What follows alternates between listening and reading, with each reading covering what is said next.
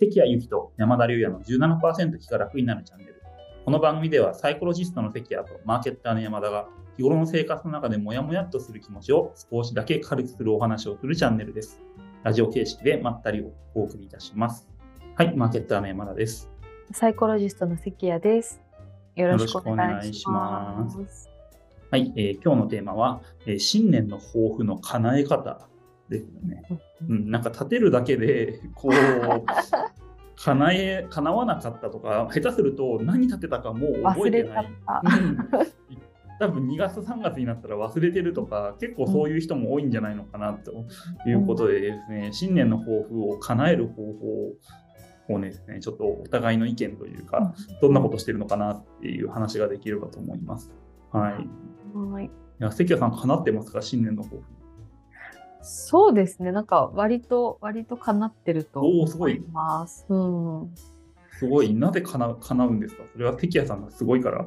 いやそういうわけいやいやうん全然そういうわけでもなくって、まあなんか仕事のことだったりプライベートのことだったりその時々でいろいろなんですけど、はい。うなんかあ、のやっぱなんか抱負っていうちょっとワーディングのせいだと思うんですけど、なんか壮大なことを立てがちだと思うんですよね。はい、で例えばですけど、うんまあなんか去年の私だとなんかなんだろうな新しいテーマで講演のなんか依頼依頼をもらうというかなんかはい。うんうんなんかできる講演のそのテーマを増やすみたいなのだったとしてなんかそれだけ立って1月1日に立てたとしてもまあ多分そのままほっといても待てど暮らせど抱負は叶わないと思うんですよね。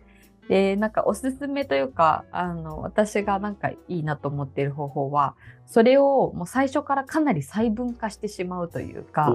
なるほど、なるほど。めちゃくちゃスモールステップにするっていうのがおすすめで、なんか例えばですけどそのなんか新しい公園の領域を切り開くみたいなのだったとして例えばなんか本当なんだろうな2023年あのトレンドワードとかでまずはググるとかはいはいはい。なんうんうん。そうそうそれぐらいのサイズ感なんか今からうん1分ぐらいでできること含めたぐらいのなんかサイズ感のスモールステップにしちゃうとあの結構なんだろうな進んでいくというか行動に移しやすくなるというかなるほど、なるほど。うんはいなのでなんかスモールステップ化するっていうのが私は結構おすすめです。結果的にそうすると実行に移していって最終的なゴールゴールというかまで到達できるっていうことです。そうですねそうですね。それで例えばうん。ググると、なんかトレンドワードがいくつか出てきて、うんうんでなんかあこれ面白そうとか思ったものがあると例えば今度はそのキーワードで Amazon で本を調べるとか。なるほどなるほど。そうそううんそれでなんかあのスモールステップの芋づる式でうんうん近づいていくみたいな感じですねうんなる。ほどですね。ああいけそう確かに。うん素晴らしいですね。うん。なんでとにかくちっちゃくするっていうのがいいなと思ってます。山田さん、うんどうですか？これなんかちょっと関谷さんに近いんですけど、僕はスモールステップというよりも、抱負、う抱負っていうか目標というかうん自体を100個書き出すっていうのおを毎年やっていいて、100個100個で100個。壮大な目目的、目標を100個とか書け書けないじゃないですか、どう考えても。確かに、確かになんか壮大な目標って思いつけて3つぐらいまでな感じそうですよね。うん、なので、なんか結構しょぼいものとかもいっぱい入ってくるんですよね、そう考えてると。100個書こうとするとってことうん、そうですよね。いや、壮大なこと100個だと逆に意味わかんないわけですウクライナ戦争を止めるとか、なんかい意味わかんない確かに火星に行くとかね。家庭に行くとかね、うん、壮大すぎて。どちらかというと、まあ、こう小さいものもいっぱい出し出すようになるんですよね。でなるほど100個のうちもちろん壮大なものも壮大って結構し火星に行くまでじゃないまでもそれなりのものもやっぱり書いていくことになるんですけれども、うん、で100個やあると大体まあ達成できますよねいくつかは。確かにうん確かに。100個書いたら、なんか全部できないってことはなさそうですね。ないですよね。大体でも僕毎年40、50ぐらいうん。大体30代から50ぐらいか達成してるんですよね、書いたものは。え、んすごい。それめちゃくちゃ満足度高いですね。今年44個達成してました。今年去年か、去年のやつを振り返ってみると。2022年度ですえ。ー、44個って結構すごいですよね。365日で割ると、確かに確かに7日に1個目標達成してるんですよ、週間。に1個できてるって感じ人生の目標達成してるんですよね。結構すごいですよね。えうんそれは確かになんかそうそう聞くだけでなんか人生の満足度が上がりそう。上がりそうですよね。うん。で、なんかしょうもないことっていうのも、まあしょうもないこと、まあなんだろう、どこまでしょうもないことにするか。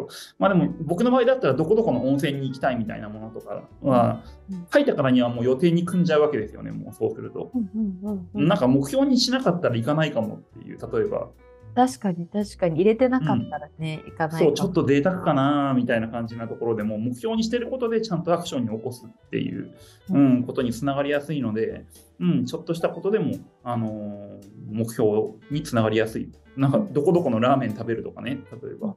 で、通りがかった時とかに目標に入ってたらよ寄ろうかなってなるじゃないですか、やっぱり。確かになりますね。うん。で入れてないと、なんか、いや、今時間もったいないしな、みたいな感じで、また今度にしようってなっちスゃうんですけどしちゃい。ますよね。そうそうそう、また今度が減るんですよね、人生の。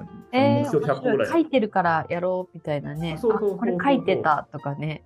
あとなんか、多分なんか、ふっと時間ができた時に、あ、うん、今これできんじゃない？とか、うん、うん、そういうのもありそうですよね。なんはい。か時間がねふって空いた時についその時間をなんかなんとなく過ごしたり無駄にしちゃいがちですけどなんかリストに書いとくと、あじゃあなんか行きたかったここちょっと寄ってみようかなとかこれ今やっちゃえるんじゃない？みたいな。うん、なんかそういうのにもつながりそう。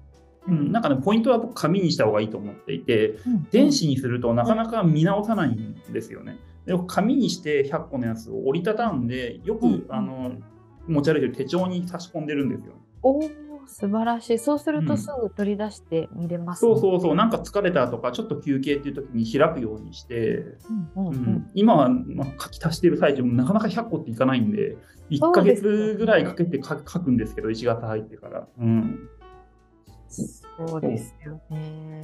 こういう感じでやっております。あは素晴らしい素晴らしい。いうんいいですね、いいですね。意外とね、大きい、大きい目標も達成してます、そして。うん。おーすごい。